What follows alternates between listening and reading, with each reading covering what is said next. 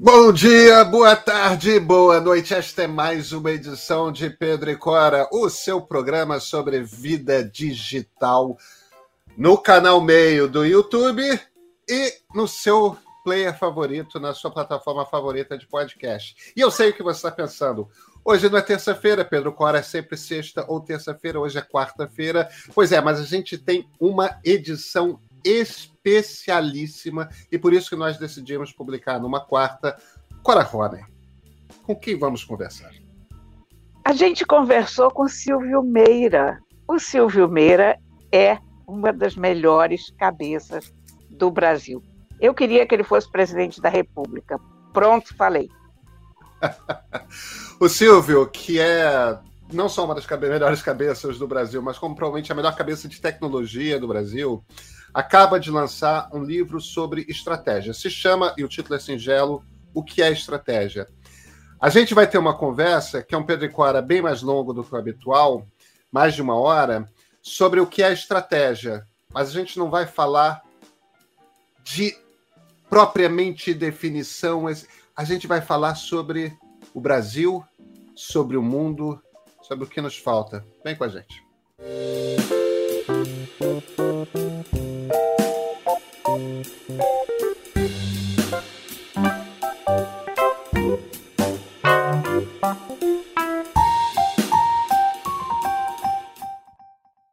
Silvio Meira, cara, sempre um prazer encontrá-lo, é, ainda que virtualmente. Você está lançando um livro sobre estratégia. Isso. A razão básica, Pedro e Cora, é que nos últimos muitos anos eu enfrentei essa, essa pergunta, o que é estratégia, que é o título do livro, né, com um ponto de interrogação bem grande, eu enfrentei essa pergunta em muitos lugares e me perguntei o tempo todo o que era estratégia. E levei muito tempo para criar uma definição concisa e que fosse o que a gente chama de aplicável, né? as outras pessoas chamam de acionável. Eu posso acionar essa definição para usar em algum contexto prático. E eu acabei tentando responder essa pergunta no livro e ela tem uma resposta bastante simples, em dez palavras. Estratégia é o processo de transformação de aspirações em capacidades. E pronto, acabou. A gente podia ter ficado aí. Eu podia ter escrito essa linha e aí eu estaria satisfeito. Mas aí eu escrevi um slide sobre isso para explicar para as pessoas e fiz um, fazia um discurso sobre essa coisa. E começaram a surgir perguntas. Mas o que é aspirações? O que é capacidades? O que é transformação? E por aí vai. E é, quando o slide estava no ponto que eu achei que explicava o que era aquela estratégia, e uma vez alguém me convidou para dar uma palestra sobre o slide, então eu dei uma palestra de 20 minutos sobre um slide, com um slide, onde tinha essa frase. Estratégia é o processo de transformação de aspirações em capacidades. E eu começava dizendo que aspirações é tudo aquilo que você quer ser, ter ou fazer, e capacidades são as competências, habilidades e recursos para você fazer o que você quer ser, ter ou fazer. E, e por aí foi. E é, no começo do ano, lá, sei lá, janeiro, fevereiro, lendo, não sei exatamente aonde, em que lugar, é, eu notei que ia ser o aniversário dos 100 anos de publicação do Tractatus, do Ludwig Wittgenstein, ah, do TLP, né, o Tratado Lógico Filosófico de Wittgenstein. E eu esqueci disso, eu esqueci disso. Quando foi em junho, aí eu lembrei de novo, eu digo, vixe, é o aniversário do Tractatus, do Tractatus. E esse livro foi fundamental na minha formação, porque foi, é, quando eu fui fazer doutorado, foi entre os livros que o meu orientador me disse para ler, ele pegou o livro, que é bem fininho, a edição em inglês, né? E o livro é bem pequeno. Ele olhou para mim e disse: Desses livros que você tem que ler aí, o primeiro que você tem que ler é esse aqui. Lê esse livro aqui primeiro, para você saber qual era o estado da filosofia da lógica, ou da lógica da filosofia. A gente pode interpretar é, das duas formas é, para você saber qual era o estado disso antes de Kurt Gödel e antes de Alan Turing, porque o livro foi escrito em 1918, quando Wittgenstein era soldado na Primeira Guerra Mundial, né, no meio da guerra ele, ele pegou e, e escreveu o livro, e publicado em alemão em 1921. Eu, obviamente, não leio alemão, eu tive acesso à edição inglesa, por sinal muito bem traduzida. E aí, em junho, eu olhei e disse: sabe o que, é que eu vou fazer? Eu vou prestar uma homenagem, não a Wittgenstein, mas ao Tractatus, que é a obra dele, que é um livro de aforismos sobre lógica da filosofia filosofia da lógica, como eu já disse, e de uma certa forma, um livro áspero, um livro duro, um livro que foi escrito para levar você a interpretar o texto. Ele, ele não resolve, é como se ele não resolvesse nada. E ele basicamente acaba dizendo que você só deve se pronunciar sobre coisas que você sabe. E para isso você tem que refletir profundamente sobre o que você leu. E eu escrevi um livro que tem essa, essa característica do parece, ele parece, obviamente, em é, meses ou anos eu jamais conseguiria escrever qualquer coisa parecida com o Tractatus, mas ele tem assim, isso que eu acabei de dizer, estratégia, é o processo de transformação de aspirações e capacidades, é o tópico 1 do livro. Aí tem 1A. Aspiração é alguma coisa que deveria existir ou algo que deveria acontecer. Aí tem 1AI.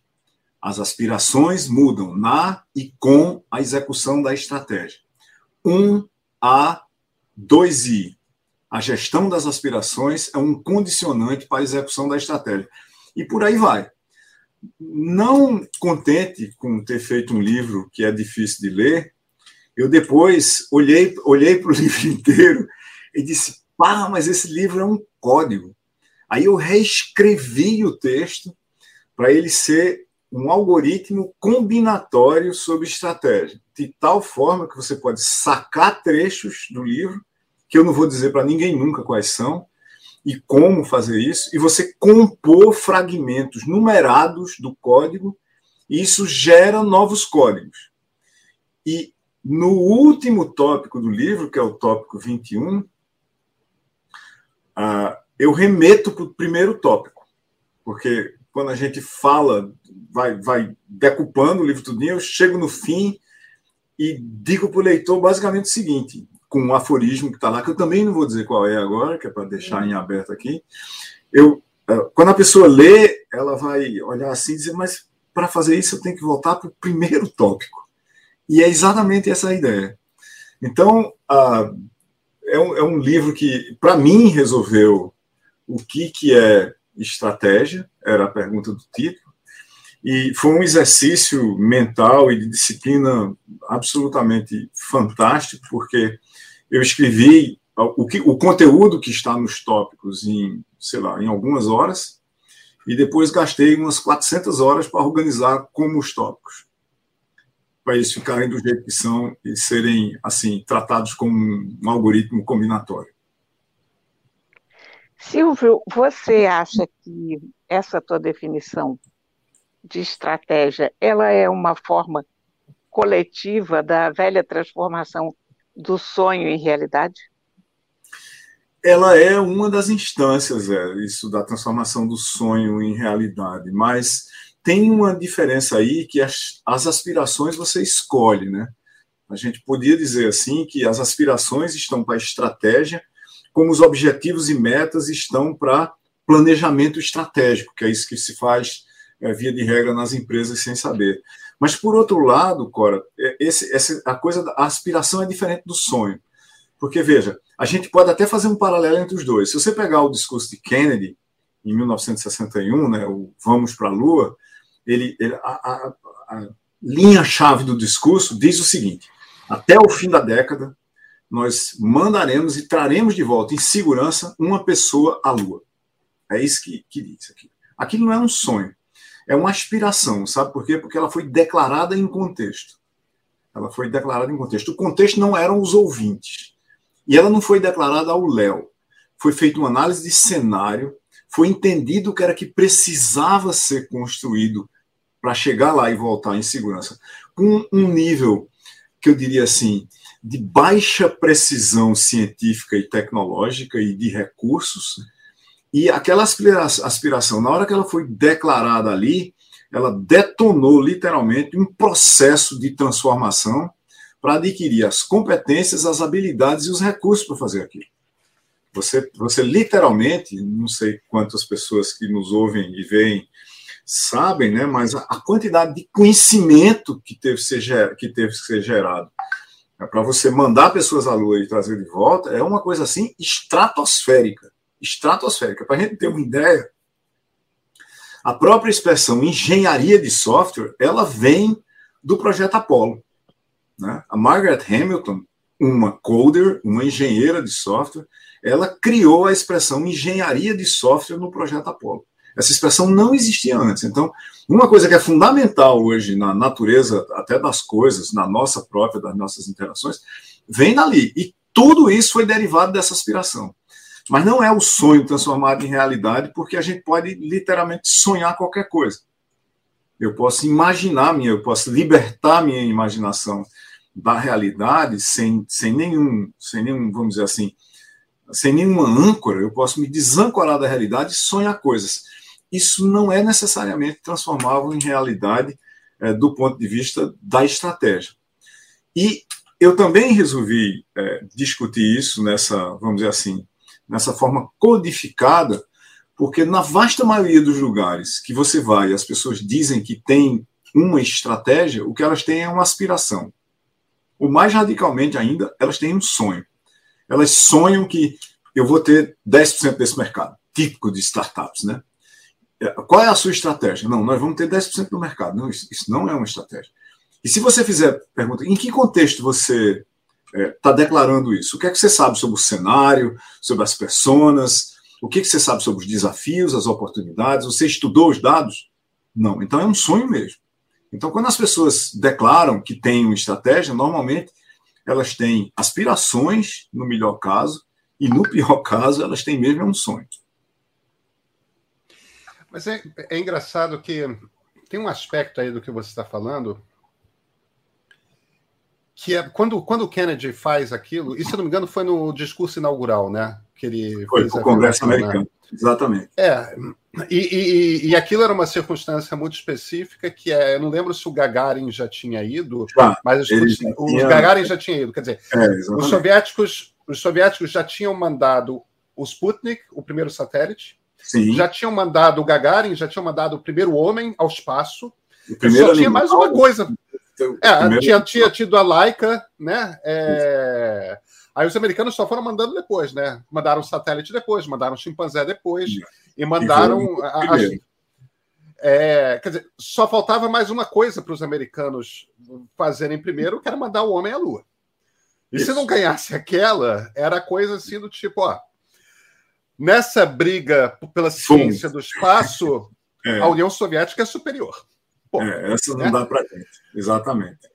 É, mas quando o Kennedy faz aquilo, primeiro ali tem um, um, contexto que é importante, que é sai de um presidente velho, que era o Eisenhower, que uhum. tinha sido presidente durante 10 anos, eram oito. Uhum. Mas tipo, é como se todos os anos 50 tivesse tido aquele sujeito que ganhou a Segunda Guerra Mundial Sim. presidindo né, respeitável, terno cinza, né, muito calmo. Uhum. É, ponderado. muito ponderado, muito razoável. É, e de repente entra um jovem. Né? É, o, o Kennedy tinha 40 e poucos anos. 40 Sim. e poucos, não era nem 40 e muitos. Ele era um presidente muito jovem, tinha é, 30, 35 anos de diferença de idade para Eisenhower, se vira e no discurso de posse se vira, a gente vai para a Lua. Silvio, é claro que houve a necessidade de aplicar técnica, que é o que você está chamando de estratégia, para fazer com que aquela promessa fosse viável. Mas esse sonho é como se arrancasse os Estados Unidos dos anos 50 e jogassem nos anos 60, que é uma das décadas mais chaves do século XX, né? Exatamente. Quer dizer, para uma até para você desenvolver uma estratégia, você precisa de uma provocação. Eu não sei se você vai querer chamar de aspiração ou de sonho, mas você precisa disso você precisa inspirar, né? Veja, o que você acabou de descrever, Pedro, é o contexto onde a estratégia se desenrolou. As aspirações foram declaradas num contexto. E tem uma peculiaridade desse contexto. Ele era extremamente desafiador. Nós estávamos, assim, no, no começo do meio da Guerra Fria. A Guerra Fria iria se desenrolar principalmente ali nos anos 60, 70 e 80, nós que somos dessa época, nós nos lembramos das manchetes é, de revistas e jornais nacionais e internacionais que faziam aquelas medidas do arsenal nuclear do, dos dois e mais de outros periféricos, com a China na época era periférica, de quantas vezes a Terra poderia ser destruída com o arsenal que, que existia. Né? Então a gente estava no começo do fim do mundo e no auge da Guerra Fria. E a disputa ali era para era uma disputa para decidir quem era que ia influenciar o resto do mundo. Na realidade, era isso, né? Qual é a minha área de influência? E o desafio, claro, era em cada passo. Em número de medalhas na Olimpíada, em número disso, em número daquilo, daquilo, e numa corrida espacial que não estava exatamente declarada até então, porque os Estados Unidos não estavam muito preocupados com isso. Né? a concepção é, do que vieram a ser satélite de comunicação tinha sido de um garoto inglês, né, o Arthur Clarke, numa carta a uma revista é, que ele lia, né, de, de comunicação sem fio, de wireless communications. Ele mandou uma carta para lá dizendo: olha, olha o que, que eu acho que dá para fazer se a gente botar satélites em órbita geoestacionária em torno da Terra. Dá pra gente... Só para só dar o um contexto, que você está falando de um garoto assim que mandou uma carta para uma revista, a gente está é. falando de um dos maiores escritores, de alguém que viria a ser um dos maiores escritores de ficção científica do século XX. O autor, por exemplo, de 2001. Exatamente, isso é o Arthur Clarke. Ele vai lá e pá, manda uma carta para uma revista e diz: está aqui o conceito inteirinho de satélites de comunicação em órbita geoestacionária. É isso, é para a gente ter uma ideia do que que, do que estava acontecendo naquela época. Né? Até então, ninguém tinha pensado nisso, foi um leitor de uma revista de rádio é que mandou isso para lá. Então, os Estados Unidos não tinham essa ambição, eles não tinham essa aspiração e não precisavam ter. Mas a grande disputa em jogo global naquela época, e a China era um ator periférico, é bom a gente saber disso, né? Naquela época o mundo era binário, ou você estava na órbita dos Estados Unidos ou estava na órbita da Rússia, e a China estava na órbita da Rússia, apesar de todo o tamanho, mas o grau de, vamos dizer assim, de desarranjo é, interno e estrutural na China era tão grande que ela não conseguia nem resolver minimamente o problema de alimentação do país. Ah, o que esse contexto criou foi um desafio. E como é que você resolve ele? Você resolve esse desafio com aspiração, que leve a uma estratégia que não foi pensada para ter os efeitos colaterais que teve. Eu falei de engenharia de software saindo, por exemplo, da estratégia de ir para a Lua, mas componentes eletrônicos de alta densidade, ou chips que estão nos nossos computadores, que tornaram possíveis os smartphones, saíram dessa estratégia, são efeitos colaterais dela. Teflon é um efeito colateral dela, quer dizer, foi de supercomputadores a panelas, não é? por causa da quantidade de tecnologias que teve que ser desenvolvida para ir para a Lua. E, na realidade, tem uma aposta aí, nesse quando você declara uma aspiração de um grande desafio, aspirações de grandes desafios, você se impõe ou se encarrega delas, se o desafio já estiver posto, porque você quase que sabe, você tem inteligência naquele sentido é, quase de espionagem, de agregar informação suficiente e refletir sobre ela para saber onde é que você está competindo, que o desafiante seja implícito ou explícito, não vai conseguir fazer quando é um grande desafio desse porte da Lua. Quer dizer, ali, na minha interpretação, pelo menos, quando Kennedy declara essa aspiração, ele, ele tinha informação suficiente para saber que a Rússia não ia conseguir fazer isso. Na realidade, veja, eles nunca nem tentaram. Eles nunca nem tentaram. Porque, é, do ponto de vista de logística, é, inclusive, é, e a gente está vendo isso hoje, né, com a corrida, aspas, de órbita da Terra de bilionários, né, tem N bilionários aí, cada um fazendo seu foguete para botar pessoas em órbita. Você botar uma pessoa em órbita da Terra, do ponto de vista de equações matemáticas, inclusive, hoje é absolutamente trivial. Naquela época não era absolutamente trivial, não, mas era fácil de fazer. Com o conjunto certo de pessoas para você desenhar, era muito mais fácil de botar uma pessoa em órbita da Terra do que foi, por exemplo, fazer um artefato nuclear explosivo. Né? Foi, foi muito mais fácil de, de fazer do que fazer isso. A, a, a, ciência, a ciência de ir para a órbita da Terra é basicamente newtoniana. Né? E, e, reações nucleares de alta densidade não eram. A, teve, a, ciência teve que ser desenvolvida enquanto você fazia uma bomba atômica. Ah, esse contexto e os contextos é, são o que definem, em certas horas, os grandes desafios. Os grandes desafios são as aspirações das grandes estratégias. Vamos pegar um do Brasil, né? Se a gente for para essa mesma época do desafio americano e da aspiração americana de ir para a Lua, o Brasil tinha um mega problema na década de 60. Um mega problema que tinha duas facetas. Um, não tinha comida suficiente para todo mundo. Aqui, Dois, o, o, a nossa, nossa balança de pagamentos era, era tão desajeitada que a gente não tinha moeda forte para comprar comida. Então, por exemplo, eu morava no interior do Nordeste no meio da década de 60 e, vez por outra, tinha um aviso na padaria que o pão era misturado com trigo com milho. Não era porque a gente queria comer pão de trigo com milho, era porque era assim. Eu adquiria um gosto especial desse pão de trigo com milho, que eu preferia esse pão ao pão de trigo. Quando tinha o pão de trigo mesmo, eu ia lá e disse, e o pão de milho? Senão não está precisando botar milho, não. Eu digo, pô, mas como assim? Esse é o pão que é bom. Ah, aí qual foi o desafio que o Brasil se impôs? Qual foi a aspiração que o Brasil declarou? Vamos nos tornar autossuficientes em comida a ponto de poder exportá-la para o mundo.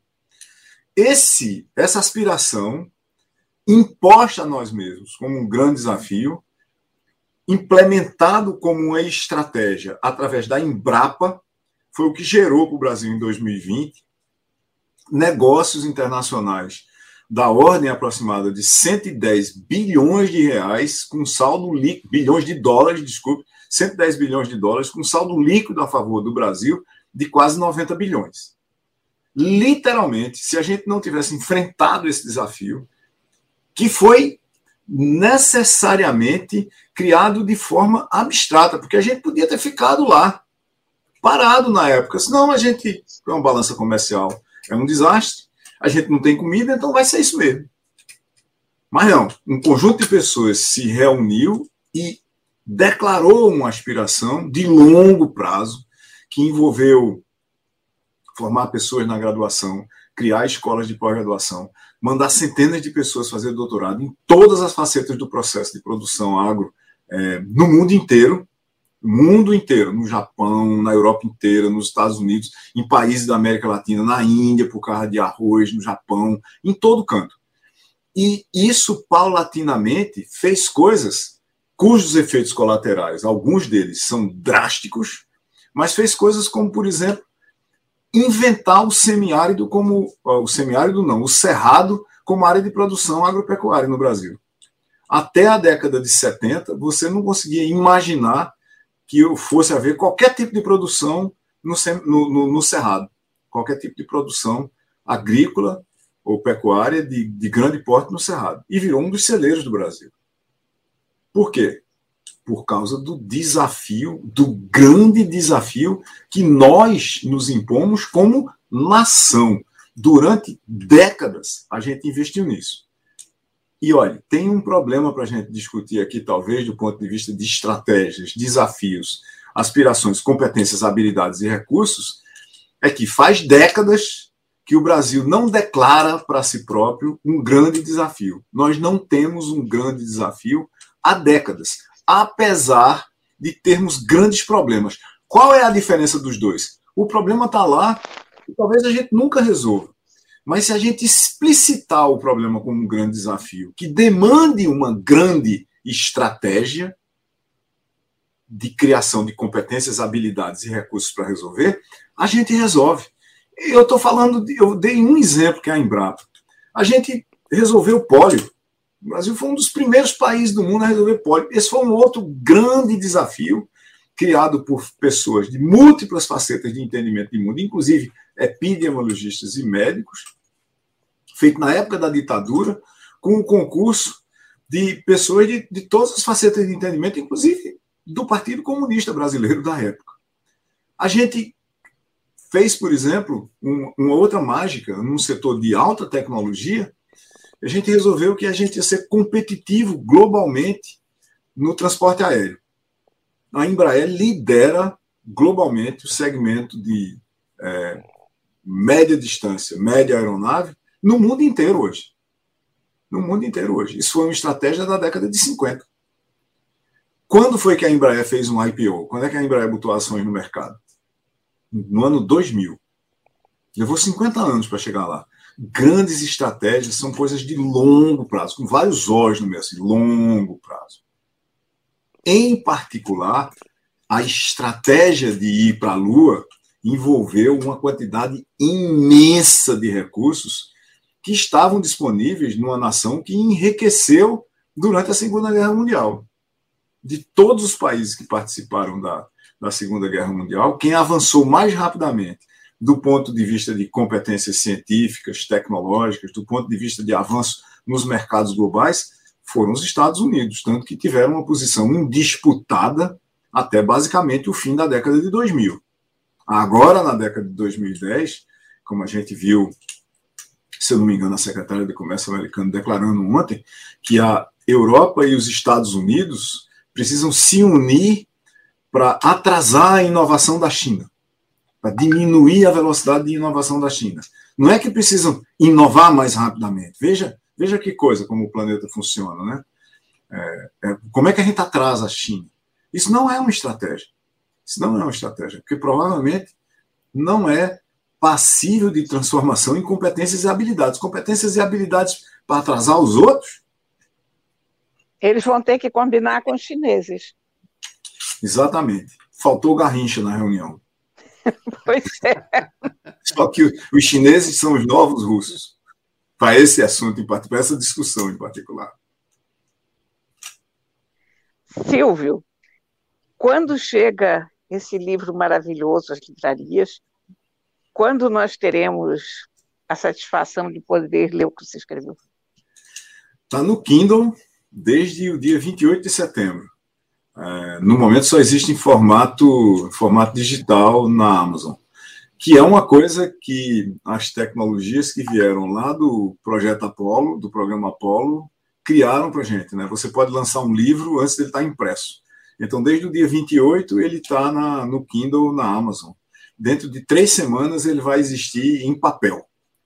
E aí ele vai para as livrarias. É editado pela Paradoxon, que é uma editora aqui do Recife mesmo, com apresentação e prefácio de Cláudio Marinho, que trabalhou, eu trabalhei com ele, na realidade, na criação do Porto Digital, e Chico Saboia, é, que também foi presidente do Porto Digital, são dois amigos diletos aqui de décadas, que foram as primeiras pessoas a ver o livro e achar muito esquisito, mas ainda assim para fazer a apresentação e o prefácio. Silvio, eu tô eu tô meio fascinado. Eu, eu nunca tinha parado para pensar é, não é nem com esse nível de profundidade que você está pensando sobre as outras. Eu nunca tinha parado para pensar em, estratégia. E o bizarro é que eu sou analista político, né? Eu devia ter feito isso. É, e, e, agora, uma das coisas que você estava falando, estava me lembrando, em 1994, o ano que o Fernando Henrique subiu pela primeira vez a rampa do Planalto, o PIB chinês era igual ao PIB brasileiro. Isso é uma coisa que poucas pessoas se tocam. Mas o PIB é. chinês e o PIB brasileiro estavam mais ou menos a mesma coisa. E, meu Deus do céu, Fernando Henrique, Nova República. É, os chineses, obviamente, se propuseram. É, é, é, claro que é uma cultura confuciana, né? É extremamente organizada, metódica, tudo mais. É, é, é claro que é uma civilização tão milenar e, e, e, que em vários momentos da história foi dominante no planeta no desenvolvimento de tecnologia, no avanço das suas fronteiras geográficas, tudo mais. Quer dizer, a gente não está falando de qualquer povo, evidentemente. Agora, os indianos também são, né? É, outros povos também são. E, e, e, no entanto, os chineses se propuseram a fazer uma coisa grande e fizeram. Você citou bons exemplos brasileiros, a Polio, a Embraer, a, a, a indústria do, do a, a, o agronegócio, né? O agro. A partir da Embrapa, a, a partir uhum. da Embrapa. O que, que aconteceu para a gente parar de. Por que, que nossa melhor. Por que, que o nosso melhor momento da história democrática do Brasil, que é a nova república, em momento algum se propôs um problema grande para resolver. Talvez o plano real, mas não tem esse escopo de ambição que você está descrevendo. É, não foi pequeno, evidentemente, é, é terminar com a hiperinflação, mas a, a gente perdeu criatividade, a gente perdeu, perdeu a compreensão de o que, que é uma estratégia. O... Qual é o nosso problema? Veja, Pedro, veja, Cora, é, o, o, plano real acontece e se torna possível ali nesse, nesse espaço-tempo que você está descrevendo, porque antes a, gente, o Brasil democrático e os partidos políticos, ou o arranjo político que estava do lado da oposição, a ditadura militar, executou uma grande estratégia. A gente tinha um grande desafio. Nós vamos redemocratizar o Brasil. Esse desafio, no começo, era bem desarranjado. É, todos nós aqui sabemos que no começo da ditadura militar havia pessoas que a gente achava que eram democratas apoiando a ditadura, e, e logo depois elas descobriram que uma ditadura só é bom para quem dita, ela não é bom para quem apoia. Né? Então, a dita é dura mesmo e, e vai pegar todo mundo, em última análise.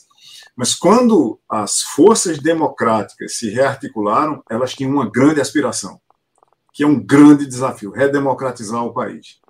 E vários condutores dessa estratégia, e aí a gente tem que ah, prestar atenção em um outro detalhe. É, essas transformações, por exemplo, de uma ditadura numa democracia, elas podem ser induzidas, você tem um plano determinado de como fazer, você criou um certo conjunto de rotas para chegar lá, ou elas podem ser emergentes. Você pode esperar que elas aconteçam. Na realidade, em qualquer lugar onde qualquer coisa funciona, é uma combinação das duas. Você começa a fazer alguma coisa e tem que dar conta de outras estratégias, algumas de grande porte, inclusive de potencial grande impacto, que vão surgindo na periferia da sua estratégia, vamos dizer assim, principal, do seu condutor estratégico. E a gente passou, basicamente, eu diria ali de 68, né, que quando a gente tem o golpe dentro do golpe, até 85, não é pouco tempo. Nós passamos duas décadas perseguindo uma transformação, perseguindo uma estratégia brasileira. Quando a gente eh, chegou no fim desse negócio, aí a gente agradeceu. Ali era onde a gente tinha que ter começado a desenhar o país. Vamos voltar para a China, antes da gente voltar para o Brasil. Ah, se você olhar onde é que fica o centro geográfico da economia global, em termos de onde é que o PIB está, no ano zero, ele estava na fronteira entre o que hoje é o Paquistão, a China e a Índia. E do ano zero em diante, ele saiu migrando ali em direção à Groenlândia, mais ou menos, indo por cima, né? Passando por dentro da Europa, indo para a Groenlândia, e chegou na Groenlândia, basicamente. Aí a China reagiu a partir basicamente da década de 90, que é exatamente a, a, o tempo, né, a época que você está se referindo. Aí reagiu e começou a voltar. Nos últimos 10 anos, considerando 2 mil anos, ele teve a maior velocidade de volta para o lugar onde ele estava exatamente o centro, vamos dizer assim, do PIB global, a o centro de gravidade do PIB global, voltando para a fronteira entre a China, a Índia e o Paquistão. Então, a China já foi gigantesca. A China já foi, aspas, o centro da economia do mundo. Ela só está voltando a ser. E isso é absolutamente inevitável. Eu não, não vejo como evitar isso. O que aconteceu a partir do fim da Revolução Cultural é que uma turma que entende de estratégia mesmo, de longo prazo, mal, Setung, obviamente, era um grande líder e entendia de estratégias, mas entendia de estratégias de mobilização popular. Diria eu, sendo muito humilde aqui, e eu não estou criticando Mao Zedong para quem depois vier dizer, ah, você não entende nada de China, nem de Mao Zedong, assim por exemplo. Grandes estratégias de mobilização popular. Mao Zedong. É bom a gente notar que ele tinha um grande desafio de tornar a China independente de novo. Para a gente ter uma ideia da fragmentação da China durante a época anterior a Mao, é, por exemplo, vamos pegar Tsingtao. Tsingtao é uma cerveja feita na cidade de Qingdao, na, na China, na, obviamente um porto na China, que era uma possessão alemã nos anos 1910. O, o, grau de desestruturação do Estado chinês era tal que qualquer um chegava e pegava um pedaço mais assim, perto da costa, pegava a Mongólia para lá. Pegava... Ou seja, houve quase uma destruição do que era a China antiga. Então, uma parte significativa da estratégia atual da China é a sanidade e a unidade territorial da China. Vamos voltar para o Brasil rapidamente. Vamos voltar para o Brasil na época de Dom Pedro II. Qual foi o grande projeto do Império? O grande projeto do Império brasileiro todinho era manter a integridade territorial do Brasil. Esse foi o grande desafio do Império todinho. Se o Império não tivesse feito o que fez, com todos os problemas que isso causou, alguns dos quais perduram até hoje, são indesculpáveis, mas eram de alguma forma justificados pelas estratégias, pelas competências, pelas habilidades pelos recursos, e aí pela ética, filosofia, moral e política da época, foi manter o Brasil íntegro, porque senão Pernambuco não era parte do Brasil. A Bahia não era, o Rio não era. E por aí vai. Tinha um outro país. Né? Então, às vezes a gente se culpa muito no Brasil da gente não ter feito certas coisas. A gente perdeu a criatividade? Não. A gente perdeu a capacidade de articulação de forças que competem para cooperar. Não precisa você ser inimigo para competir. A gente perdeu essa noção no Brasil. A gente pode competir, por exemplo, para saber quem é que vai ser presidente da República, quantas vagas a gente vai ter no Senado, quem vão ser os governadores, tendo o mesmo projeto de país.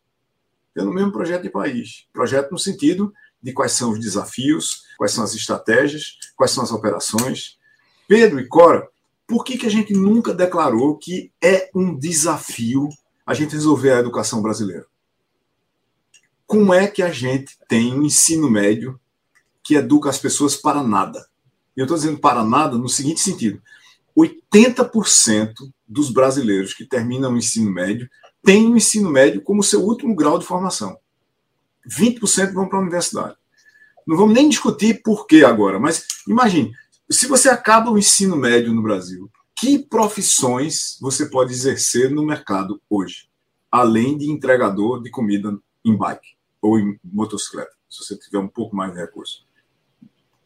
Não tem nenhuma profissão contemporânea que você se prepara para ela fazendo um ensino médio com as raríssimas e honrosas, é bom que se diga, raríssimas e honrosas exceções de sempre, que estão em escolas que a gente quase sabe o nome estado por estado, não é? Aí é o que a gente nunca declarou que era um grande desafio nacional você preparar o brasileiro para o futuro profissional dele, inclusive, no ensino médio. Preparar para uma coisa básica. O que a gente quer formar no ensino médio? Um filósofo? Não. Uma pessoa competente o suficiente para ser independente do ponto de vista econômico financeiro, se ele escolher não fazer mais nenhuma outra coisa a partir dali. A Alemanha faz isso, a Europa todinha faz isso, a China faz isso, o Japão faz isso. Você pode parar no ensino médio na Inglaterra e ter casa própria que você compra com o dinheiro que você ganha, porque você criou as competências e habilidades básicas para trabalhar num lugar que lhe remunera de uma forma minimamente decente. A gente Mas, uma... Silvio, Diga. Você aí está tocando exatamente num dos grandes problemas do Brasil, que é o bacharelismo. Sim, mas veja. Quer dizer, e toda, toda vez que se fala numa educação forte no ensino médio, há uma gritaria. O, o Brasil inverteu a pirâmide. É como se só Mas a formação universitária tivesse alguma importância, né?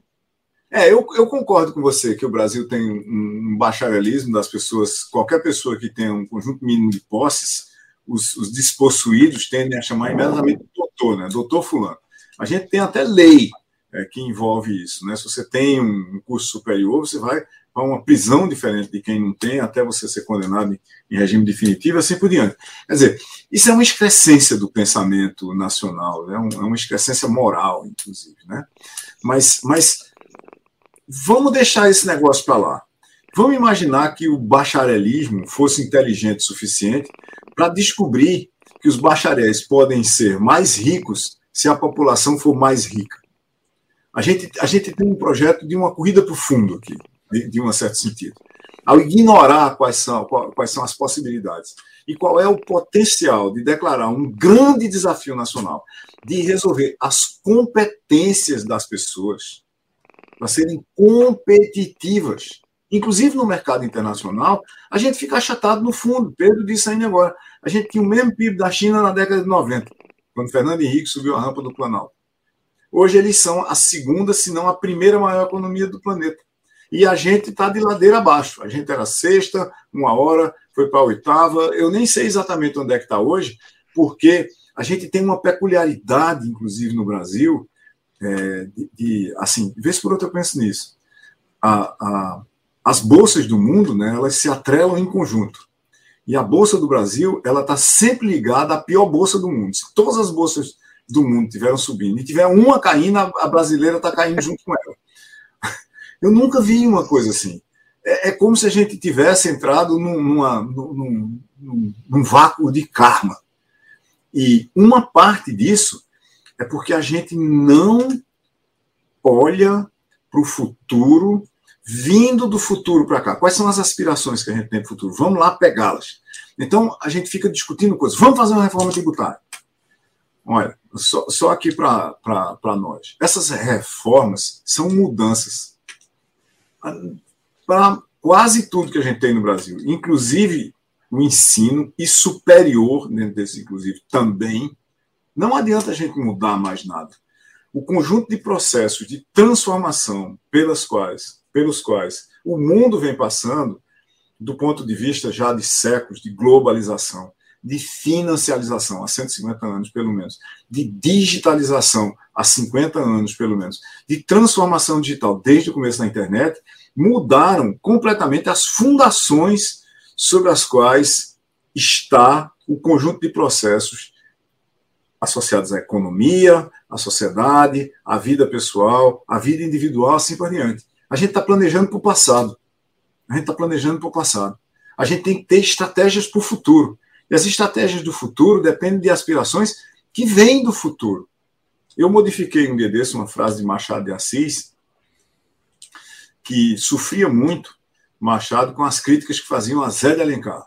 E José de Alencar, o grande escritor cearense, é, Machado disse um dia dele que o futuro nunca se engana, falando sobre o que era que ia acontecer com a história de José de Alencar depois de muito tempo que ele tivesse uh, falecido.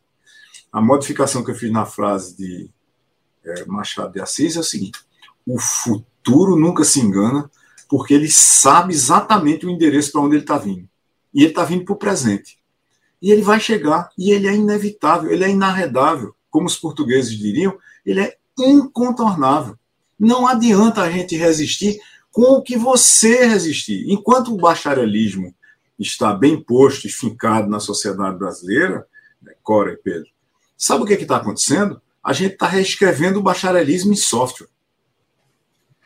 E não é que a gente vai acabar, por exemplo, com certas profissões. É que certas profissões onde o bacharelismo está muito bem posto e sentado, para cada 10 pessoas que exercem aquela profissão hoje, dentro de 10, 15 anos, você vai precisar de duas, de uma. Porque você vai substituir o que eles fazem por software. Tem uma coisa curiosa é, sobre essa história da revolução do software, da automação e da informatização, do impacto da inteligência artificial na sociedade. Essa, essa, essa revolução ela impacta a média gerência, de uma forma muito dramática por causa de dados análises. Eu não preciso mais de muita gente para estar tá tomando decisões pontuais sobre o que é que está acontecendo no mercado, porque eu tenho analytics para fazer isso.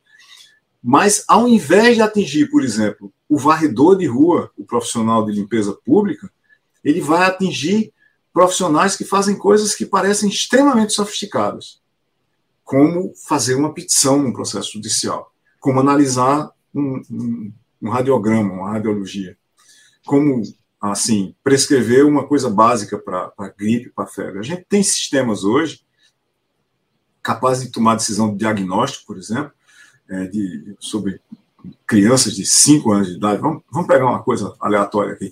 5 anos de idade. Se você catar os, sintomas, botar uma foto em movimento e tal, colocar num, num sistema de machine learning qualquer, uh, o grau de acerto de uma inteligência artificial para dar o diagnóstico é muito maior do que o grau de acerto de um pediatra. Os pediatras vão ser substituídos pela inteligência artificial? De jeito nenhum. Mas os pediatras que não usarem a inteligência artificial serão substituídos pelos pediatras que usarem. E, e essa é a grande mudança.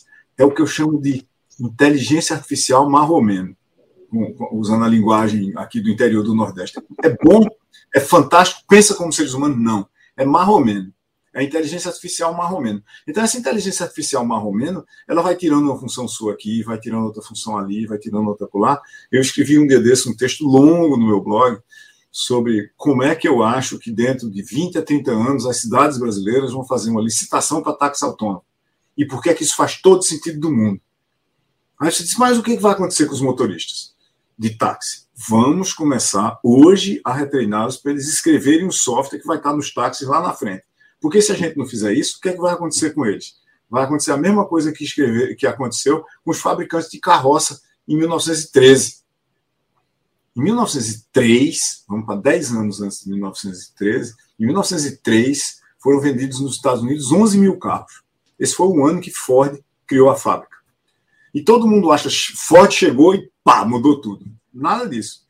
Ford chegou e levou 10 anos para descobrir exatamente como era que uma linha de montagem funcionava, qual era a cadeia de valor que tinha que existir para a linha de montagem automotiva funcionar. E ela só começou a funcionar a todo vapor em 1913. Mas entre 1903 e 1913, os Estados Unidos saíram de 11 mil para 3 milhões e 200 mil carros. 300 vezes mais. Isso é uma ruptura. Então, em 10 anos, basicamente as carroças desapareceram das principais cidades dos Estados Unidos. E com as carroças, desapareceu toda a cadeia de valor de carroça. Se você pensar bem, é celeiro, fabricante de arreio, ferrador de cavalo, fabricante de roda, fabricante de carroça, fabricante de carruagem. Nenhum desses, desses núcleos de competências e habilidade, inclusive os de negócios, os fabricantes de carroça, conseguiu se mudar para o um mercado de automóveis, porque no começo era só 1% de automóveis. Depois era 2% de automóveis. É 100% de mudança de um ano para outro, mas ninguém nota, porque saiu de 1 para 2. Aí depois era 4% de automóvel. Depois era 8% de automóvel. Depois era 16% de automóvel. Depois era 32% de automóvel. Aí 64% de automóvel. Acabou. Aí o que acontece quando, quando você tem essas curvas exponenciais de mudança no mundo ao nosso redor? Você olha lá para baixo e diz, ah, até 0,1%. No ano seguinte, 0,2%. Aí você continua olhando para baixo e isso aí é irrelevante. É totalmente irrelevante. Eu fui posto, eu me lembro que eu fui posto para fora de um debate em 1995, no começo da internet, porque eu disse numa mesa de debate que dentro de no máximo 20 anos a gente ia comprar sapato pela internet. E eu não sabia, mas uma das pessoas que estava na mesa era exatamente um dos maiores, um dos donos de uma das maiores redes de sapatarias do Brasil. E ele, ele me expulsou da mesa. Você não tem nada a fazer aqui, não está discutindo isso, não. É isso. Então, essa, essa a gente está vivendo não é em tempos exponenciais. É errado pensar isso. As curvas são exponenciais. Mas o que a gente está vivendo é em tempos de ruptura. Não é assim que tem um mercado, é o mercado que você está, e esse mercado está crescendo exponencialmente. Não, não é isso. É, tem um mercado, é o mercado onde você está, 1910, ali, 1903, não tem carro, e está sendo criado um outro mercado totalmente diferente que vai crescer exponencialmente. A exponencial não é no seu mercado, vale para países também. Vale para países também.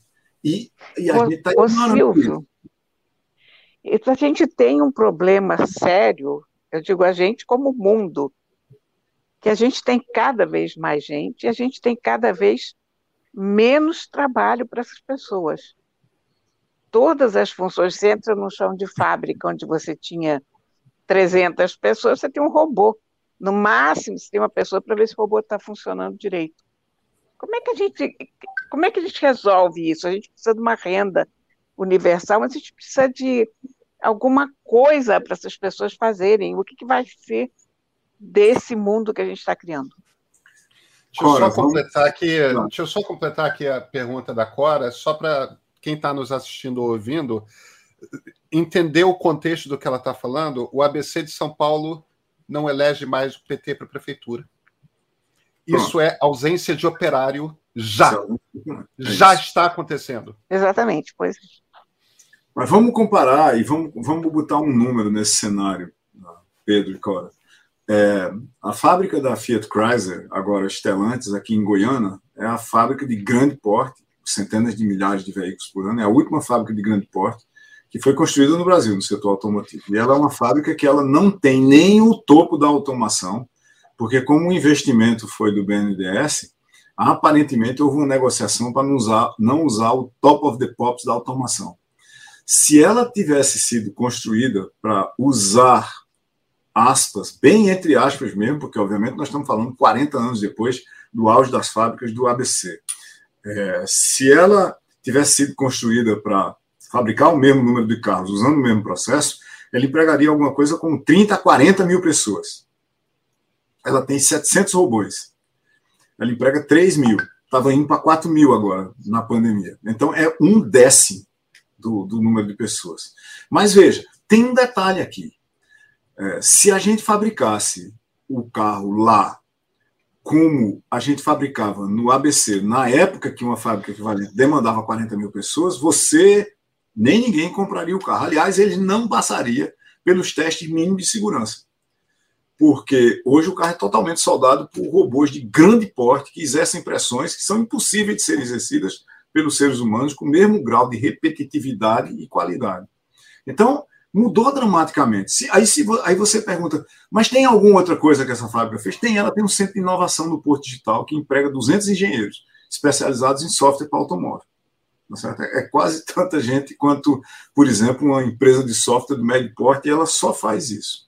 Quando você olha, Cora, para o que foi que aconteceu com as fábricas, tem uma, tem uma, uma frase de, de Peter Drucker, do começo da década de 70, que talvez a gente devesse refletir sobre ela. Drucker dizia alguma coisa mais ou menos o seguinte: a era da energia e dos grandes processos físico-químicos, e, consequentemente, por causa disso, de mais precisão, de mais velocidade, de mais pressão, não é? de mais volume, de mais peso ou menos peso em certas condições, acabou basicamente no fim da Segunda Guerra Mundial. Ali, no fim da Segunda Guerra Mundial, começou a era da biologia. E tanto quanto a gente usa processos físico-químicos e assim por diante, guiados por informação, ferramentas codificam informação. Ferramentas como machado, como alavanca, codificam leis da física. Tanto quanto as leis da física e a informação eram codificados nos processos físico-químicos, a biologia é codificada por informação. Só que tem um detalhe. Essa informação da biologia é diretamente manipulável como código. Biologia processa energia com o processamento de energia guiado por informação. Drucker dizia ali basicamente o seguinte: está começando na era da informação. Pouco tempo depois, ele diria que a gente estava na era do conhecimento, que tirante os processadores simbólicos de informação, o trabalho que era realizado em fábricas, em atendimento, ou seja lá o que for, seria codificado para ser executado por sistemas autônomos, basicamente. Sistemas capazes de entender o que era preciso fazer, se fosse em operação básica, operações básicas e fazê-las eles mesmos. Então, a gente sai da era da energia físico-química para a era da energia biológica, e a grande diferença é que aqui é a informação que guia o processamento de energia. Logo depois, você diz, então, organizações também são guiadas por informação. E a gente combina a era da informação com a era do conhecimento. E quem é que vai ter trabalho no futuro se a gente está com código informatizando, inclusive o trabalho de processamento de informação? Né? Centros de processamento de dados, década de 70. Hoje, machine learning. Machine learning significa, tradução básica, máquinas que aprendem. Aprendem baseado em quê? Em dados. Tirados de onde? Da execução do trabalho por humanos. Fazendo o quê? Sei lá. Atendendo chamadas telefônicas, resolvendo problemas triviais de eu paguei, mas não recebi no atendimento ali. Né? Processando informação autonomamente. Tem informação aqui para ser processada. Eu já chego lá. Mas vamos botar um dado na, na parada. Tem uma pesquisa publicada em Raconteur é, em setembro do ano passado, uma pesquisa global. Nessa pesquisa, 66% das pessoas disseram, basicamente, que não veem a hora do trabalho repetitivo que elas fazem ser feito por sistemas autônomos, ou seja, robôs, ou software, para que elas possam se dedicar a um trabalho mais criativo que tenha futuro. As pessoas já reinterpretaram o cenário e já descobriram que se elas não estão fazendo um trabalho criativo, como, por exemplo, ainda hoje, escrever software, muito provavelmente o trabalho delas vai ser reescrito por software. Chegamos em software. O Brasil forma, números redondos, 30 mil é, cientistas da computação, bacharéis em sistema de informação, engenheiro da computação por ano. 30 mil, só 30 mil e a gente está abrindo 80 mil postos de trabalho por ano. Todo ano o déficit aumenta 50 mil pessoas e há uma estimativa de que esse déficit hoje passa de 200 mil pessoas. Isso para um tipo de posto de trabalho onde pelo menos a metade desses postos de trabalho pode ser preenchidas, podem ser preenchidos por pessoas que aprenderiam a programar no ensino médio. Não precisa fazer universidade para saber programar. Aqui em Pernambuco, a gente está na Escola Cícero Dias, na Escola Técnica Porto Digital, na Fernando Lira, em Caruaru e em outras, é, formando programadores no ensino médio. A pessoa sai do ensino médio e vai trabalhar numa empresa do Porto Digital. É possível fazer, o que a gente precisa é fazer isso repetindo o que está dando certo, em escala e de forma sustentável mas a gente tem que enfrentar o desafio, a gente tem que ter uma estratégia para transformar o desafio. Veja que desafio bom. A gente tem 14 mil pessoas trabalhando no Porto Digital. Tem 3.500 vagas em aberto numa cidade que tem 13% de desemprego. Esse é um desafio fantástico. Como é que a gente forma essas pessoas? A gente acabou de acelerar isso, tem um programa chamado Embarque Digital da Prefeitura do Recife, que vai praticamente dobrar o número de formados em Recife em três anos, o número de formados por ano. A gente vai acelerar ainda mais esse programa. E olha que a gente está formando gente para programar no ensino médio. Tá certo? Se a gente resolvesse que o Brasil vai ser um grande provedor global de capacidade de programação, e a gente pode, sabe por quê? A gente está no fuso horário perto da Europa e no fuso horário do centro dos Estados Unidos. Como é que a gente não, como é que a gente não, podia, não podia fazer isso? Centro dos Estados Unidos, aqui eu estou falando a costa, a costa leste dos Estados Unidos, obviamente, tá certo? Não estou falando o centro geográfico, né? Um pouco mais de dificuldade para a Califórnia e tal, mas de qualquer maneira muito mais fácil do que a Índia, que é o maior provedor global de serviços de, de software, de escrita de software para qualquer lugar do mundo, inclusive, incrivelmente, para o Brasil. Empresas no Brasil contratam software na Índia porque não conseguem contratar no Brasil. Isso quando a Índia na década de 90, exportava zero reais em software. Naquela época, nós criamos um programa brasileiro de exportação de software. Nós exportávamos zero, a Índia exportava zero. Hoje a Índia exporta 200 bilhões, a gente exporta alguns bilhões. Qual foi a diferença entre os dois? A gente não tinha estratégia e a Índia tinha. O que era que tinha no centro da estratégia da Índia? Formar pessoas em escala para programar computadores em linguagens contemporâneas. Só isso. Não é assim do tipo daquele, daquele do, do filme, né? Plante que eles vêm, mas onde você tiver coder, você tem emprego. E aí está a grande, grande parte da transformação da indústria. Né? A gente vai robotizar a indústria toda. Tudo que der para fazer com robôs será feito com robôs.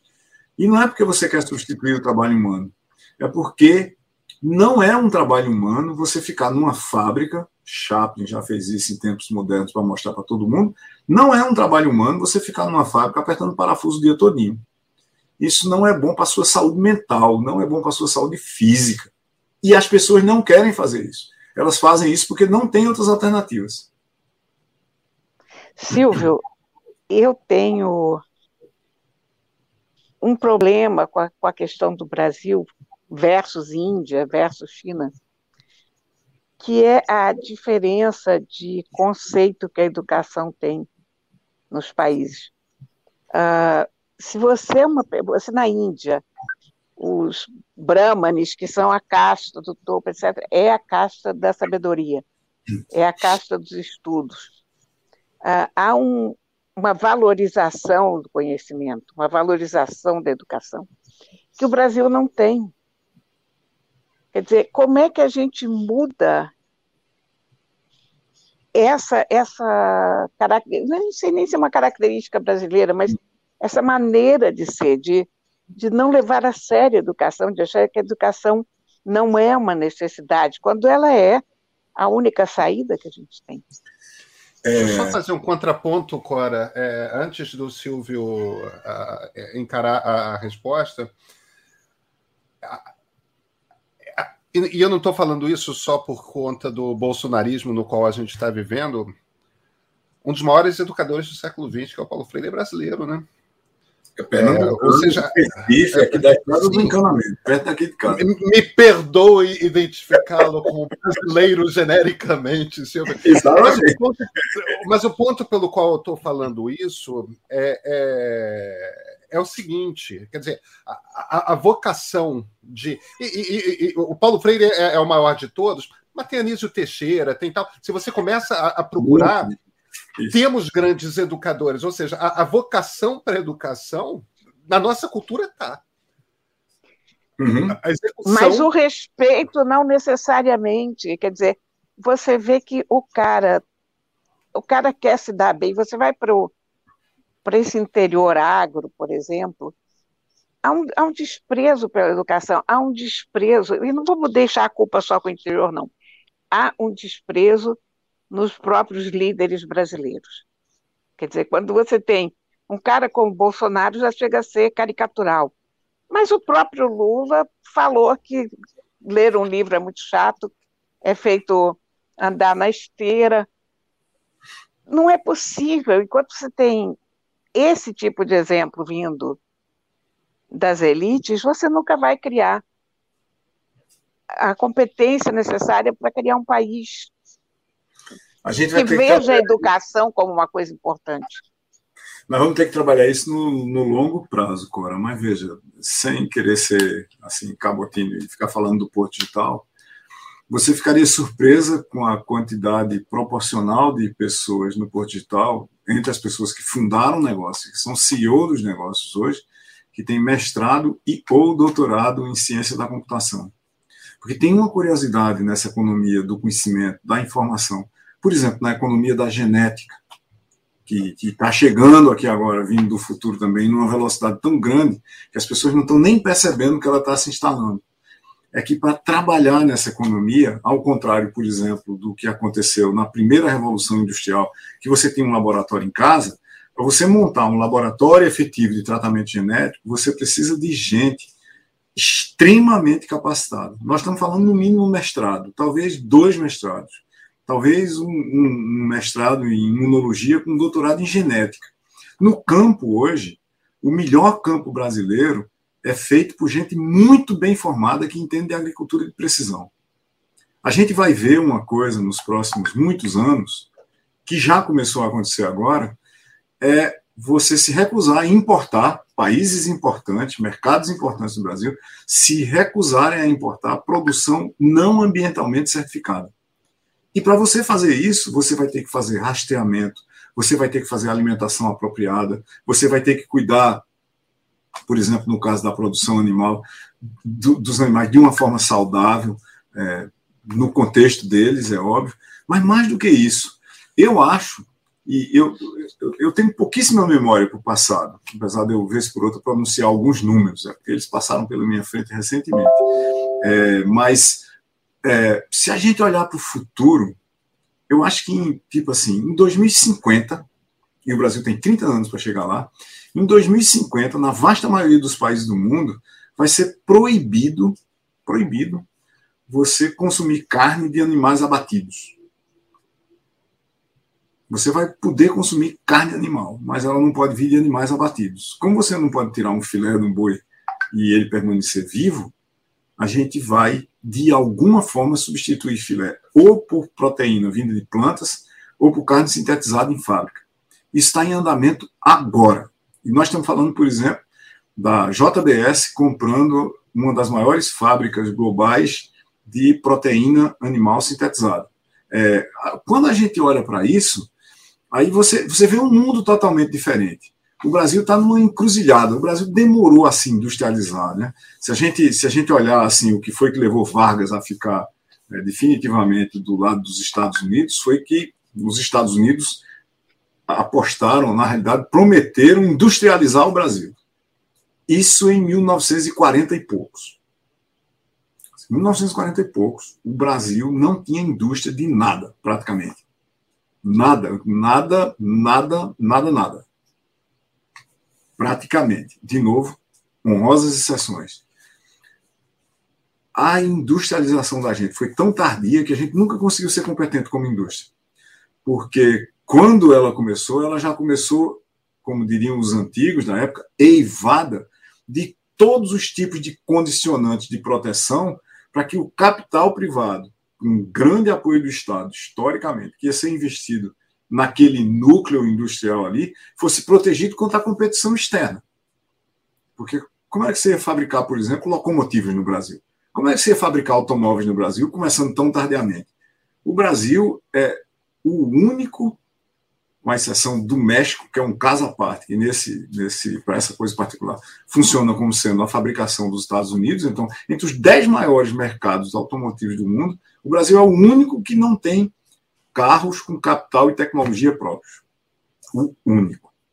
De novo, ano o México, produz mais do que Brasil, do Brasil, também não tem nenhum, mas funciona unicamente como um, um, um, centro de fabricação, né? lá no México mesmo, eles chamam de maquiadoras, né? são maquiadoras é, de ia falar isso. fiscais, né? inclusive. Se você excetuar o México, o Brasil é o único país entre os dez maiores produtores de carro do mundo que não conseguiu ter capital e tecnologia próprios para fabricar carro em larga escala. Tem pequenas fabricações de carros que são sempre para nichos bem específicos de mercados e assim por diante. A gente nunca teve um desenho. A gente nunca teve verdadeiramente uma política para fazer isso. Veja que políticas não estão acima de estratégias, elas estão abaixo de estratégias. Estratégias são grandes desenhos, no caso de um país, para fazer alguma coisa. A política se subjuga à estratégia a política como um todo e as políticas públicas em particular. Elas não estão acima, elas estão abaixo do ponto de vista conceitual. E a gente nunca enfrentou esses desafios. A gente nunca enfrentou esses desafios. Mas, em boa parte, volto a dizer, em mercados como tecnologia, tecnologia ou você é competente para escrever software ou você não é. Genética é exatamente a mesma coisa. A agricultura de precisão é a mesma coisa. Competências são absolutamente essenciais qualquer pessoa competente em agricultura de pressão, em qualquer faceta dela, seja de sementes, de tratamento de, é, de, de, plantas invasivas, de insetos, do que for, qualquer pessoa que tenha essas competências está trabalhando no Brasil hoje, está sendo bem remunerado. Mesma coisa em software, mesma coisa em medicina, é, talvez contemporânea, eu diria assim, né? medicina que não seja estatística, é, mais ou menos. E essa revolução vai pegar o Brasil, não tem jeito. Não tem jeito. A gente vai ter que mudar. E vamos lembrar que o futuro nunca se engana. Silvio, eu tenho certeza que eu falo isso pela Cora também.